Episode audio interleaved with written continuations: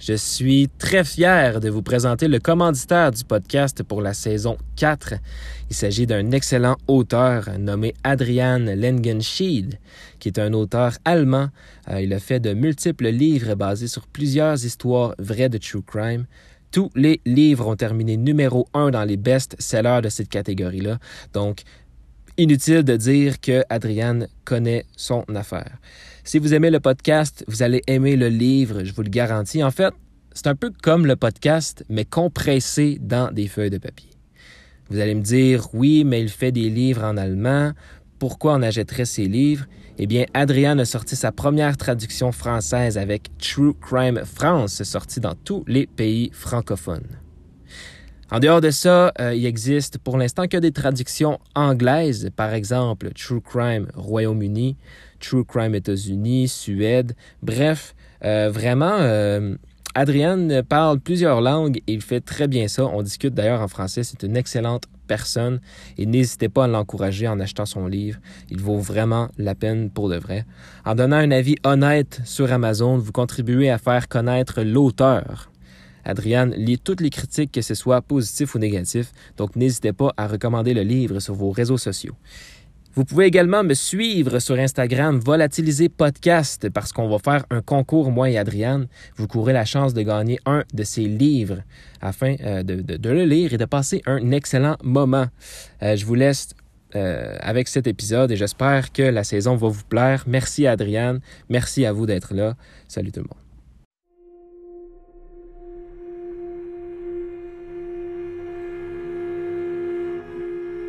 Volatiliser.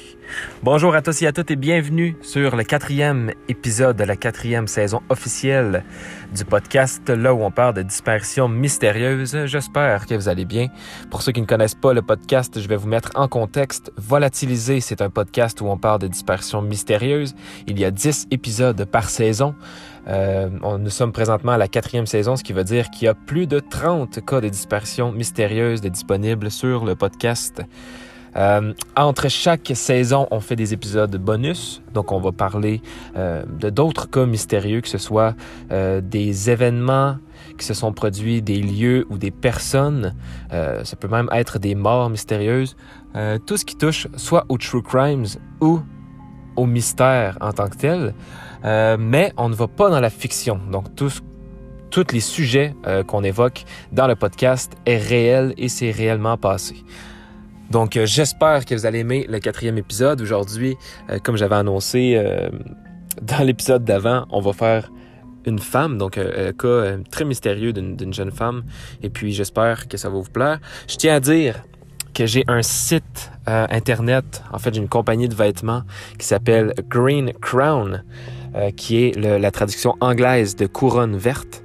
greencrownclothing.com je vends des vêtements euh, faits à, partir en fait de, coton naturel, biologique, etc. Euh, c'est plusieurs euh, morceaux de vêtements, que ce soit des t-shirts, des hoodies, des sweatshirts, etc.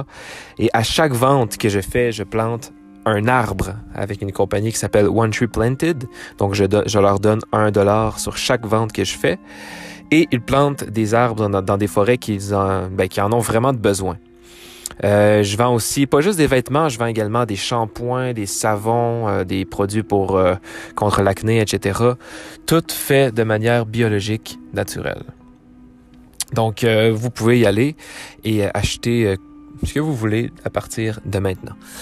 donc voilà, merci pour la petite intro. je tiens à dire également que vous pouvez suivre le podcast sur Instagram, Volatiliser Podcast, ou sur Twitter, Volatiliser TV. Donc, on va commencer directement aujourd'hui avec le cas de Maddie Scott. Euh, comme à l'habitude, je vais faire une petite intro de qui est Maddie Scott. Euh, je vais vous présenter un petit peu sa vie, le contexte. Ensuite, on va parler de sa disparition et euh, de l'enquête et des théories qui sont évoquées dans l'histoire. Donc, Maddie Scott, elle est née le 29 avril 1991 euh, en Colombie-Britannique, au Canada, de ses parents Eldon et Dawn Scott. Maddie est la sœur cadette de son grand frère Ben et elle est la sœur aînée de Georgia Scott. Passant la majeure partie de sa vie à Vanderhoof, en Colombie-Britannique au Canada, Maddie a fréquenté l'école secondaire Nechako Valley, où elle a rencontré Jordi Bolduc en 2007. Euh, Jordi qui va avoir une importance dans l'histoire. Jordi et Maddie Scott sont devenus amis peu de temps après son arrivée, bien que cette amitié euh, ait diminué au moment où ils ont obtenu leur diplôme en 2009. Elle est passionnée par le vélo tout-terrain, le patinage artistique, l'équitation, les sports d'équipe et elle aime également sortir avec ses amis. Maddie a travaillé comme apprentie mécanicienne euh, lourd, donc sur des, euh, sur des véhicules lourds, avec son père à MBG Logging. Elle a été décrite par son frère comme quelqu'un qui était aussi à l'aise dans une robe qu'elle l'était dans une combinaison de travail. Elle est décrite également euh, comme quelqu'un d'enjoué, avec une personnalité vivante. Elle est sociable et elle profite de la vie avec beaucoup d'impulsivité. Par exemple, elle rompait avec ses petits, amis euh, si, elle se ben, si elle sentait que la relation devenait moins amusante. C'était une jeune femme qui aimait avoir du plaisir et si quelque chose l'empêchait d'en avoir, elle n'hésitait pas à s'en défaire. C'était hors de sa personnalité de se tenir loin de sa famille et de ses amis pendant longtemps. Par contre, elle était un peu dans une passe où elle avait besoin de son indépendance, donc bon, sa mère euh, s'en faisait peut-être un petit peu moins avec ça.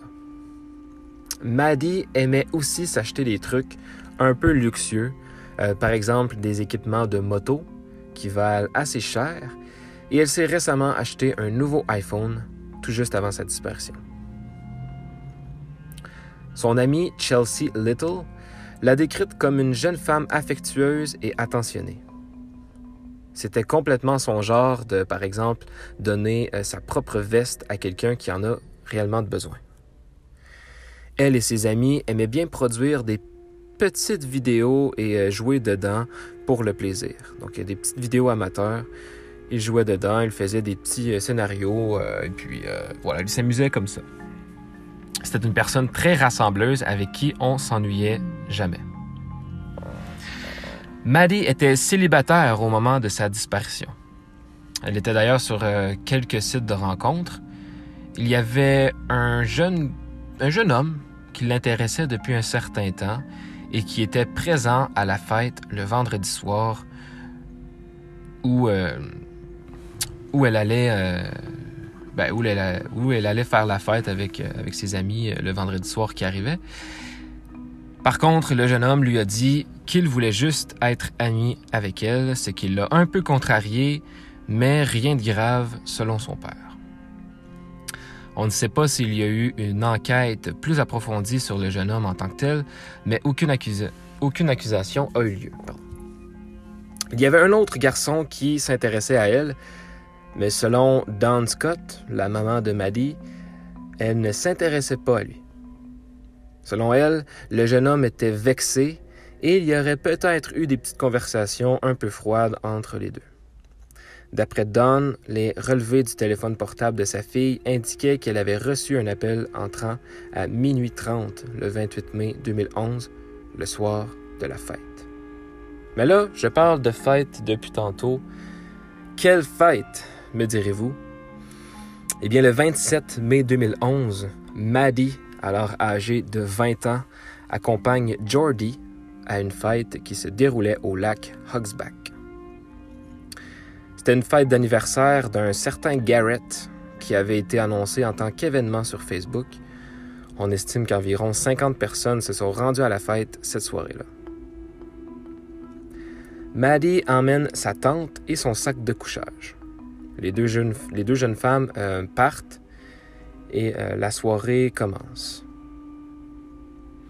Je vais vous donner euh, la chronologie en fait de ce qui s'est passé pour que ça soit assez clair pour vous. Là. je crois que ça va être, ça va être, ça va être plus, plus clair de ce qui s'est réellement passé dans les détails près.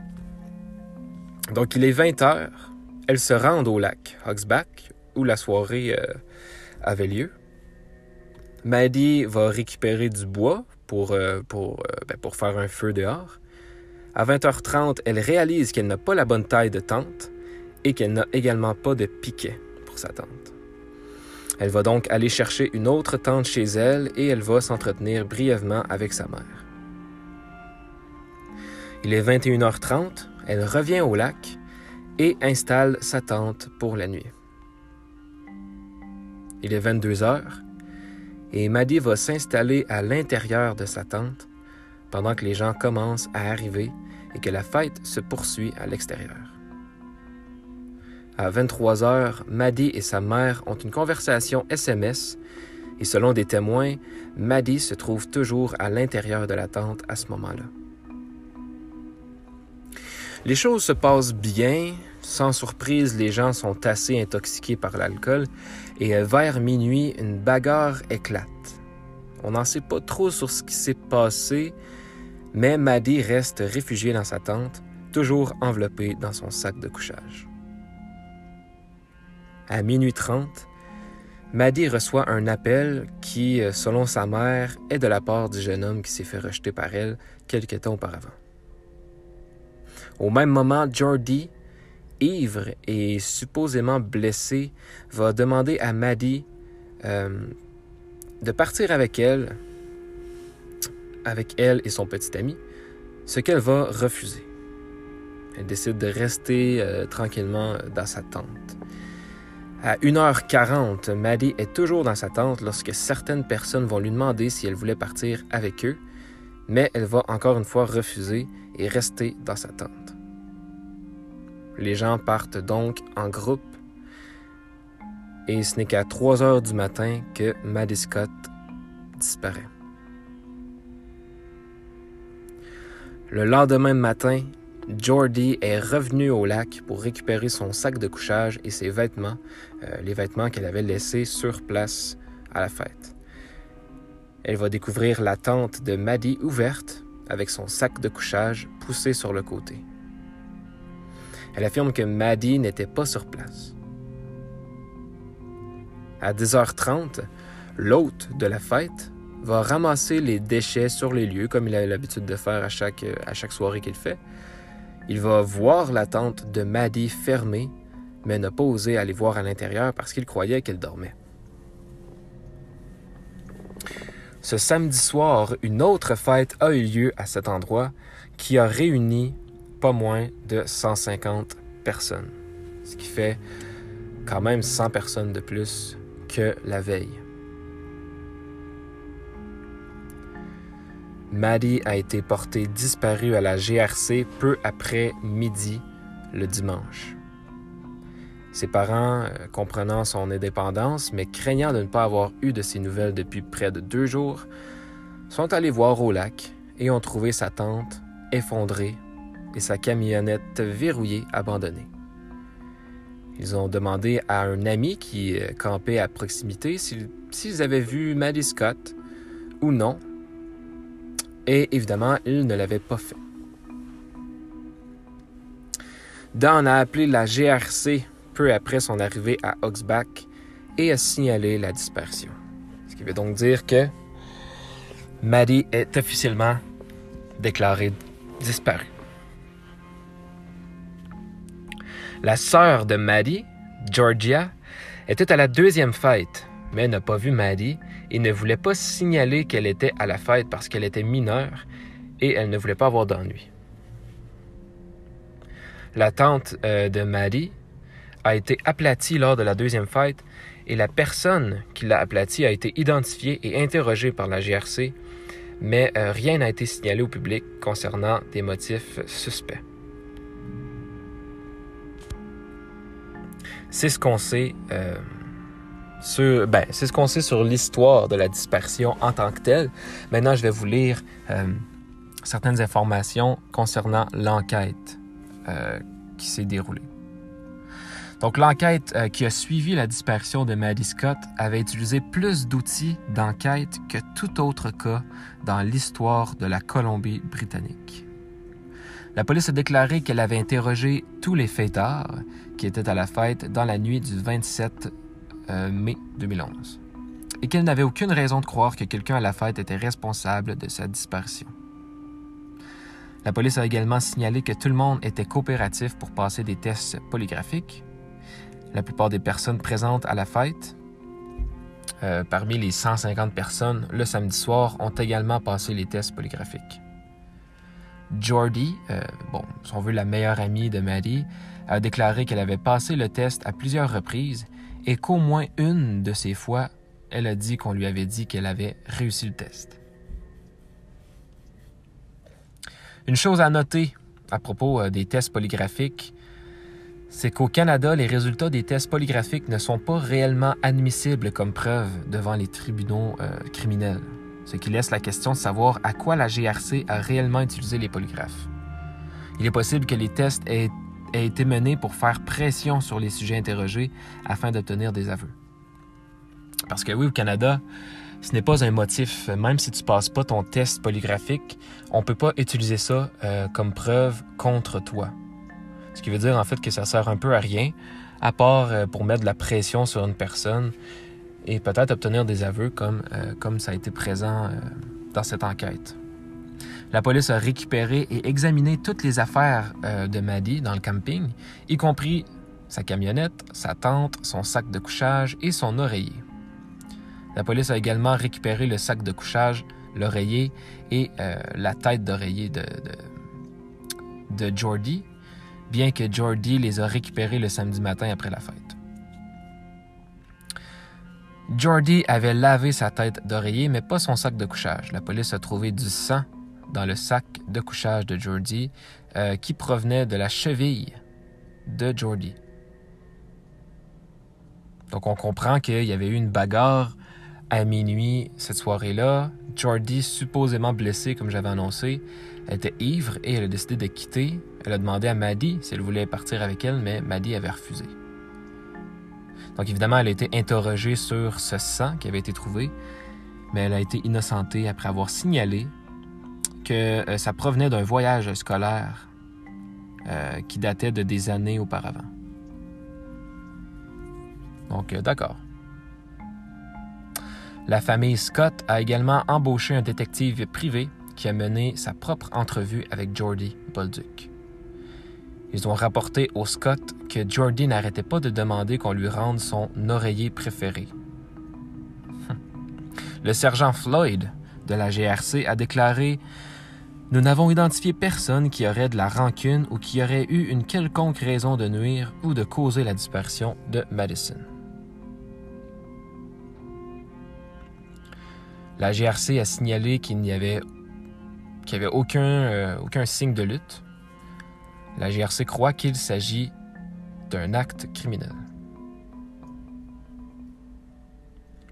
La zone autour du lac euh, Hogsback a fait l'objet de recherches approfondies, y compris le lac, les ruisseaux, les champs, les marécages et les forêts entourant le lac.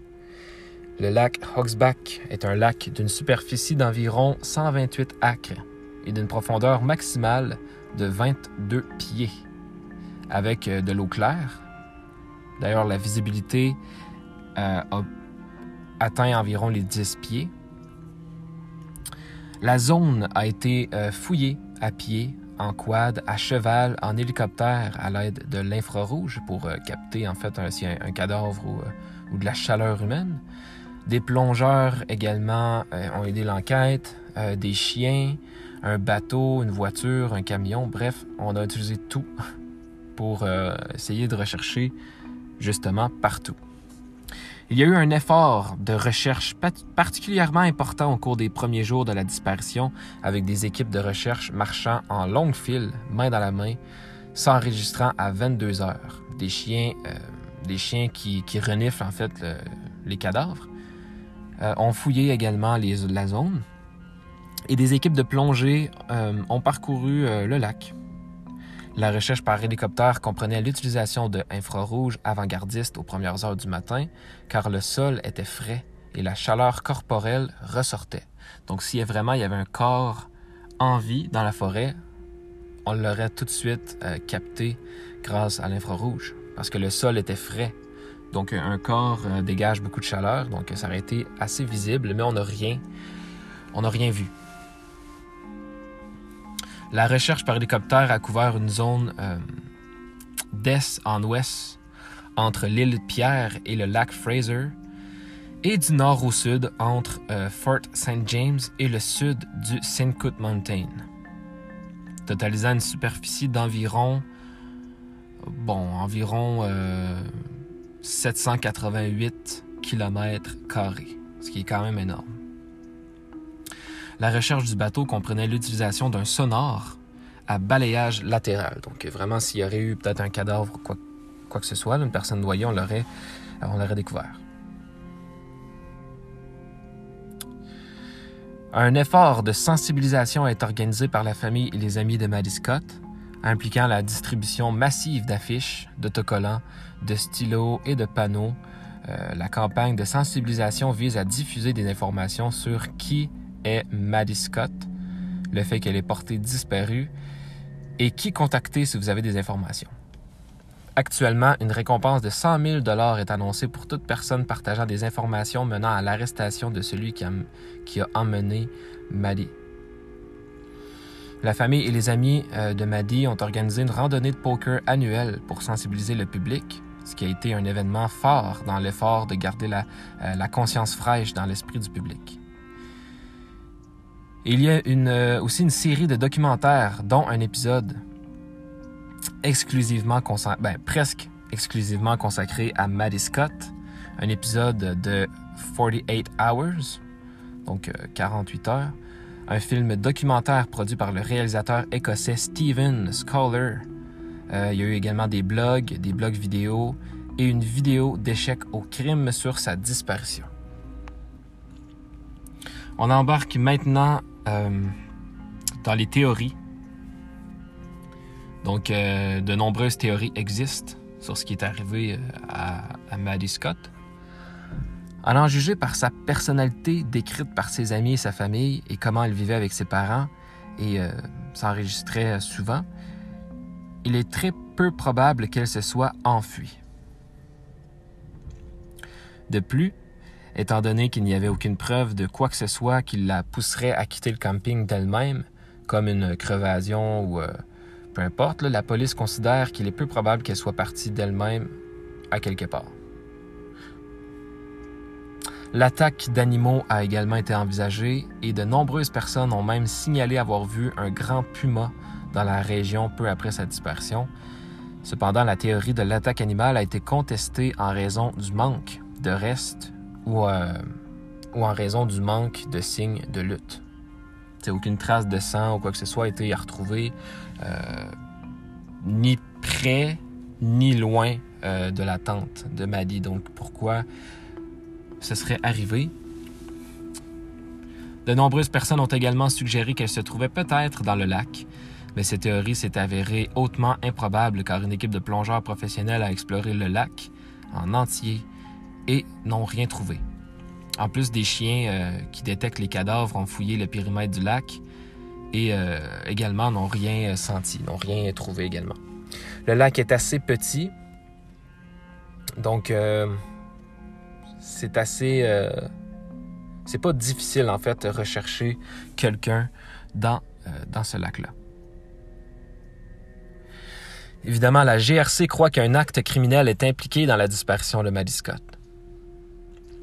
La GRC a également déclaré qu'il n'y avait aucun signe de lutte. Il a, également été signalé qu'à part les vêtements qu'elle portait, les deux seuls objets manquants avec elle sont euh, son iPhone 4 et un gros paquet de clés, dont une clé euh, Ford sur un cordon de style gothique. On ne sait pas exactement comment elle est partie. Cependant, Rick Betty euh, de Vanderhoof Search and Rescue a déclaré, comme la GRC, de nombreuses personnes assistant à la recherche sont arrivées à la conclusion qu'elle avait dû partir en véhicule car rien n'indiquait qu'elle était partie à pied. Puisqu'il n'y avait aucun signe de lutte et que Maddie euh, a pu récupérer ses clés et son téléphone portable avant de partir, ça implique que Maddie Scott a été convaincue de partir euh, de son propre gré. Donc, euh, il, y a, comme une espèce de bagarre entre les théories que quelqu'un l'a forcé à partir et qu'elle est partie de son plein gré. Les, les cartes commencent à se mêler. Down Scott, donc euh, la maman, a mentionné qu'il y avait un garçon qui l'intéressait romantiquement depuis un certain temps, qui était à la fête, euh, qui était à la fête, qui était présent en fait pendant un certain moment.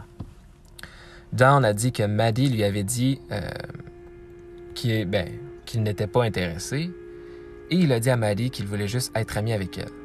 On ne sait pas encore publiquement combien d'efforts ont été euh, déployés pour enquêter sur cet homme, mais j'imagine que ça ne doit pas être si important si on n'a pas mis euh, autant de temps sur, sur le cas. Une autre personne suspecte était le fameux garçon qui s'intéressait à Maddie. Le garçon qui d'ailleurs s'énervait en privé, en privé, en, message, privé, parce qu'elle ne s'intéressait pas à lui. Cette personne a été mise sous silence. Et puisque euh, Maddie ne s'intéressait pas à ce jeune homme, il, il, aurait eu plus de difficultés à prendre Maddie euh, sans lutter que l'homme qui s'intéressait à Scott. Euh, donc la phrase fait aucun sens, mais en gros, évidemment, on en, ben, évidemment c'était louche, surtout que cette personne-là s'énervait en privé contre Maddie parce qu'elle, elle, s'intéressait pas à lui. Donc, euh, donc évidemment, c'est difficile de pas, euh, ben, de pas avoir un petit soupçon sur, euh, sur ce jeune homme. Beaucoup de gens ont indiqué que Jordy était impliqué dans la disparition de Maddie. Et puisque Jordy était censé passer la nuit avec, avec Madison, il est naturel de la soupçonner. Cependant, Jordi a subi de nombreux tests polygraphiques et selon son propre témoignage, elle a réussi. En plus de ça, puisqu'elle a quitté la fête avec son nouveau petit ami Tyler à l'époque, euh, elle aurait dû trouver un moyen de revenir au camping sans se faire remarquer ou avoir comploté euh, avec une autre personne pour avoir emmené Maddie Scott. Donc évidemment, c'est peu probable. Euh, Jordi était parti avec son petit ami. Il est peu probable que, que Jordi ait joué un rôle, Cependant, on ne sait pas encore publiquement combien d'efforts ont été déployés pour enquêter sur Tyler. Est-ce que Tyler, est-ce que ça serait vraiment, est-ce que ça pourrait être une histoire de Jordy avec, euh, avec son petit ami Tyler? Quelque chose qui pourrait être possible. Euh, mais voilà, on ne sait pas vraiment euh, à quel degré les enquêteurs ont enquêté sur, sur Tyler, mais tout semble quand même correct. Une autre rumeur suggérait que Fribjon Bjorson aurait pu être impliqué d'une manière ou d'une autre dans la disparition de Scott. La rumeur a commencé après que Jordy a été interviewé sur 48 Hours, après avoir déclaré que Maddie et Bjorson étaient impliqués et qu'il était une mauvaise euh, une mauvaise euh, une mauvaise personne, une mauvaise euh, une mauvaise fréquentation, si on veut. La rumeur suggère que la disparition de Maddie et la mort de Bjorson sont liées. En fait, en fait, Jordi n'a pas déclaré que qu'il était une mauvaise personne, mais plus une mauvaise nouvelle en lien avec, avec Maddie. Ils ont joué dans la même équipe de softball récréatif pendant un certain temps. Cependant, la police a fait des efforts pour enquêter sur Jorson et sa relation potentielle avec la disparition de Maddie Scott. Et la police et les familles de la victime ne croient pas qu'il existe des liens significatifs entre les deux affaires. Parce que même que Bjorson lui-même a été assassiné en 2012 euh, à Nakasdil. Donc peut-être qu'on... En fait, on croit peut-être que euh, cette personne aurait un lien avec la dispersion, euh, sachant que lui-même a été assassiné en 2012. Donc, c'est quand même étrange que les deux ont joué dans la même équipe de softball, qu'il y avait peut-être un petit lien entre les deux. Maddie est disparu. Un an après, lui, il, est mort assassiné. Mais bon, selon les familles euh, de la victime, et même les enquêteurs croient pas qu'il y ait vraiment de lien euh, entre les deux affaires. Il a été suggéré qu'un étranger qui n'était pas à la fête aurait pu prendre Maddie Scott. Compte tenu de l'éloignement du lac Oxback et du moment de la disparition de Madison, cette théorie est moins probable que si le ravisseur était à la fête, même s'il est revenu plus tard. Jordi a signalé qu'il y avait des gens qui sont arrivés plus tard dans la fête qu'elle ne connaissait pas. Selon le FBI, les enlèvements par des étrangers impliquant des femmes sont principalement motivés par une agression sexuelle et sont également les plus susceptibles d'impliquer l'utilisation d'une arme à feu. Cependant, puisque Maddie a été autorisée à prendre ses clés et son téléphone portable, il est peu probable qu'elle ait été prise sous la menace d'une arme à feu. Il est plus probable qu'elle soit partie de son plein gré. Israel Keys a été proposé comme ayant un rôle dans la disparition de, de Maddie, mais euh, mais euh, rien n'a été connu en fait. Euh, rien, rien en lien avec lui a été dévoilé ou a été, ben, a été dévoilé par les enquêteurs, si on veut. Euh, les crimes de, Israel Keys incluaient généralement le vol de ses victimes, donc le kidnapping. Mais, euh, bon, on n'a pas vraiment de lien. Il y avait plusieurs objets de valeur laissés à la vue du camping euh, bon, où Madison se trouvait, y compris un sac à main, un appareil photo, de l'essence, du matériel de moto coûteux et de l'alcool. Cela est contraire euh, aux habitudes de Keys de voler euh, ses victimes. En fait, ce que je, ben, comprends de ça, Israel Keys, pour vous donner une idée, c'était un tueur euh, en série américain. C'était également un violeur, un pyromane, un cambrioleur et un braqueur de banque. Il a admis avoir commis des, crimes violents dès 1996 avec l'agression sexuelle violente d'une adolescente euh, dans l'Oregon, dans une folie qui a duré jusqu'à sa capture en 2012. En décembre 2012, Keys s'est suicidé en attendant son procès pour le meurtre de Samantha Quinning. Le FBI pense qu'il a tué au moins 11 personnes. Mais à chaque fois euh, qu'il tuait une personne, il volait des choses. C'est ça qu'on essaie d'expliquer. C'est que il volait ses victimes, aussitôt qu'il y avait des trucs de, valeur également. Mais là, ça n'a pas été le cas. Donc, tout son matériel de moto coûteux, etc., n'ont pas été volés. Son appareil photo, euh, son, sac à main, euh, rien n'a été volé. Donc, euh, c'est contraire aux habitudes de, de M. Keys de ne pas voler, simplement. Le lac Oxback est à 33 heures de route d'Enroca, donc en Alaska, où vivait M. Keys et dans un autre pays, rendant le voyage euh, ben, assez difficile pour euh, M. Keys.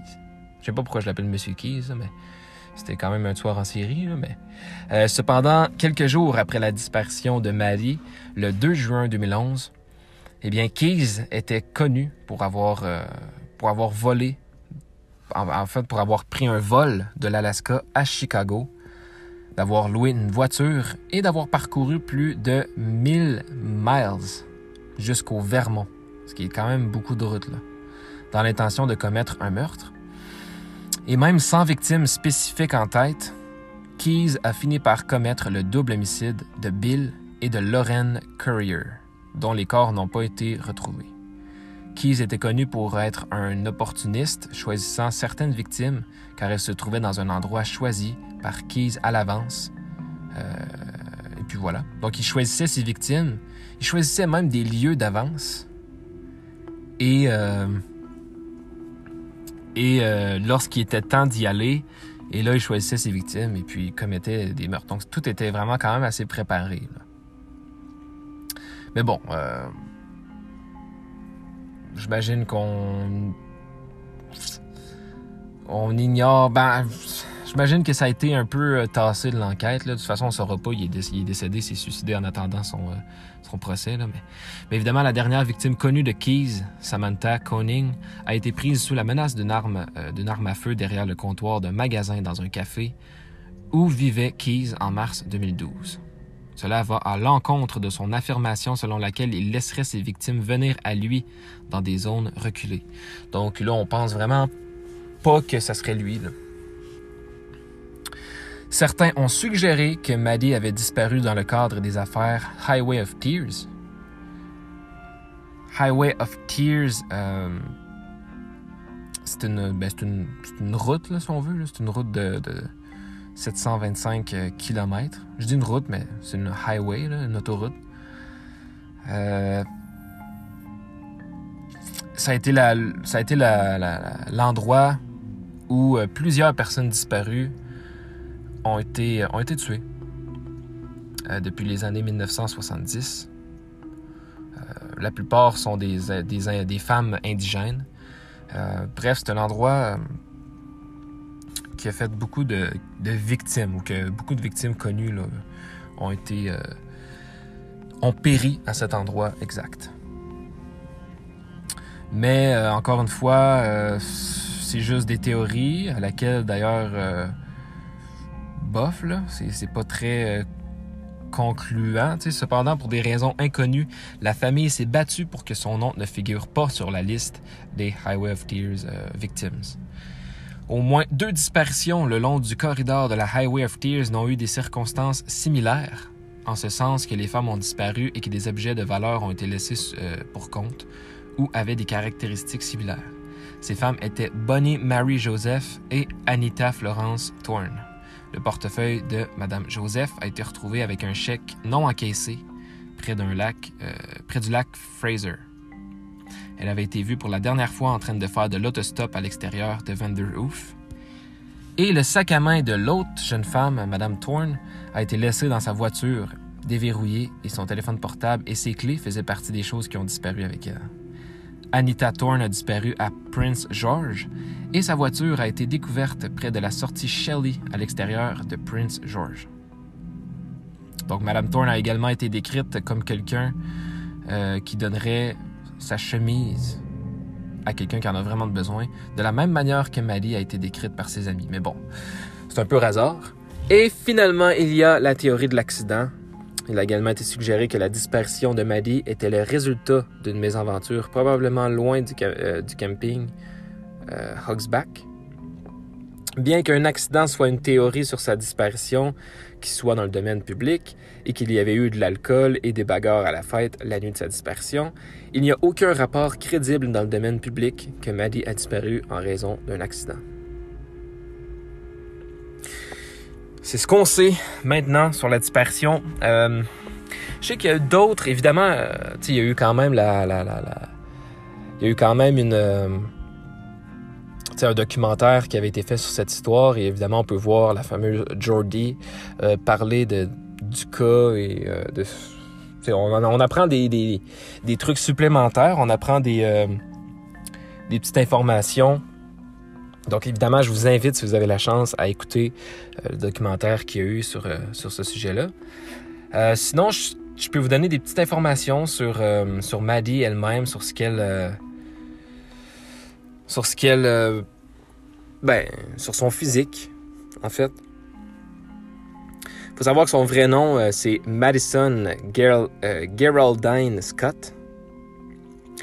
voilà, elle est disparue le 28 mai 2011 après une fête d'anniversaire à laquelle elle a assisté à 25 km au sud-est de Vanderhoof.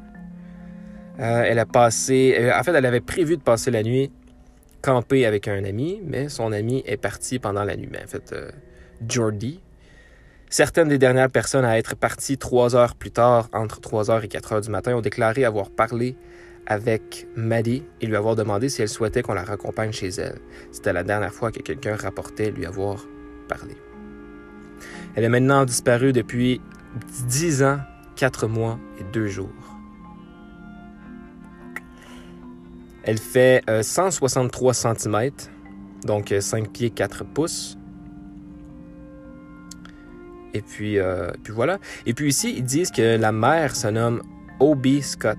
Donc je sais pas pourquoi qu'ils disaient Don dans, certains. C'est peut-être son surnom, je sais pas, mais bref. mais voilà. Elle a, au moment de sa disparition, Madison était une femme, ben, est une femme en fait blanche de 20 ans. Elle pèse entre 160 et 180 livres. Elle mesure, euh, bon, 4 pieds, 5 pieds, 4 pouces. Elle avait des yeux verts et une couleur naturelle de cheveux roux. Elle a de nombreux piercings aux oreilles et un piercing au nez.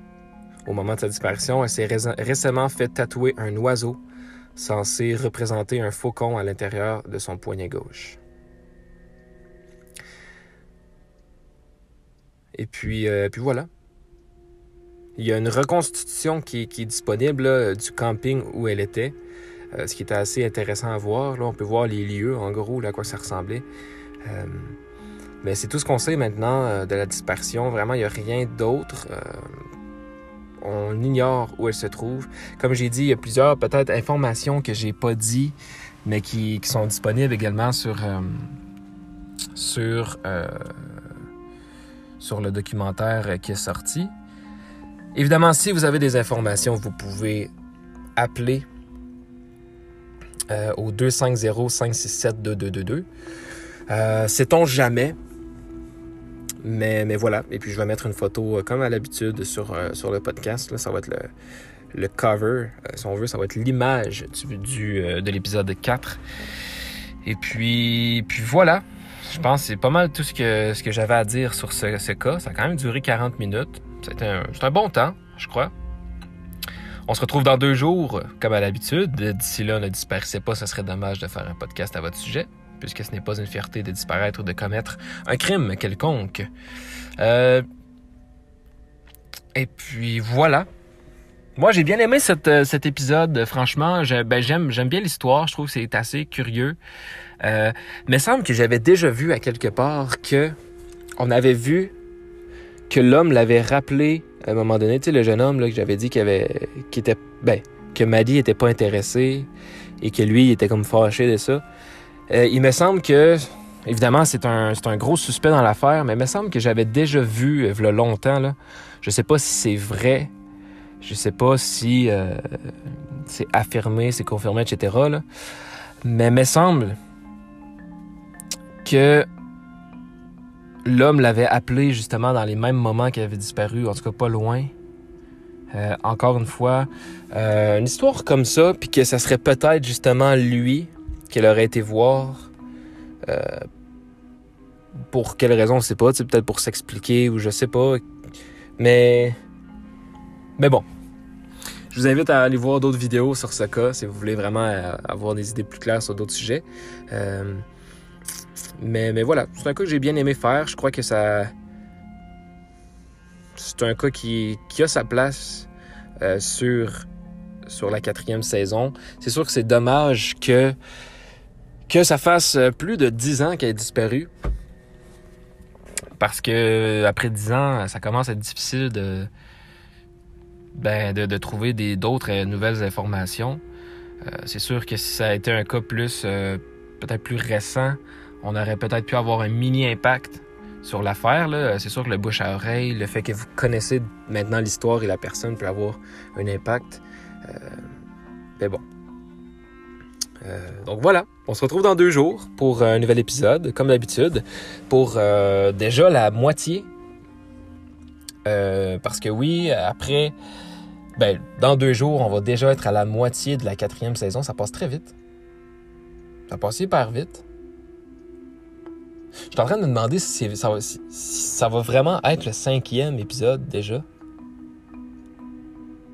Wow. OK. Bref, il va y avoir également un spécial Halloween qui va faire partie euh, de Volatiliser, donc euh, de la saison, parce que je crois que si je continue à en faire aux deux jours, eh bien, à un moment donné, ben, ça va tomber le 31. Donc, ça va tomber le jour de l'Halloween. Euh, je sais pas si je vais faire comme un épisode bonus. Peut-être je vais présenter 5 cinq, histoires d'horreur, 10 histoires d'horreur, des petites histoires, par exemple. Je pourrais faire comme un genre de compilation ce qui voudrait dire que cette journée-là, il n'y aurait pas, ou il y aurait peut-être deux épisodes qui vont sortir en même temps. Un spécial Halloween, mais également une disparition spéciale Halloween également pour, euh, ben, pour continuer. Ou je vais simplement sortir euh, la journée d'avant, peut-être, le spécial Halloween, l'épisode bonus, pour finalement le lendemain, le 31, comme d'habitude, sortir, euh, sortir le, ben, le, nouvel épisode de Volatiliser. Bref, je vais regarder ça, mais je crois que je vais vous faire un petit épisode bonus là, où on va parler de plusieurs petites histoires euh, d'horreur qui sont pas assez longues pour faire euh, nécessairement un épisode sur ça. Donc, ça va me permettre de rayer euh, certains sujets également euh, de, mon, de ma liste. Mais voilà, j'espère que cet épisode vous a plu. Comme j'avais annoncé, vous pouvez venir suivre le podcast sur, Vol ben, sur Instagram, Volatiliser Podcast, ou sur Twitter, Volatiliser TV. Je vous attends en grand nombre et on se retrouve bientôt pour le cinquième épisode. Salut tout le monde, passez une bonne soirée, une bonne journée, une bonne nuit, une bonne matinée. Une bonne matinée, ça se dit-tu? Un bon matinée ou une bonne matinée? Une bonne matinée.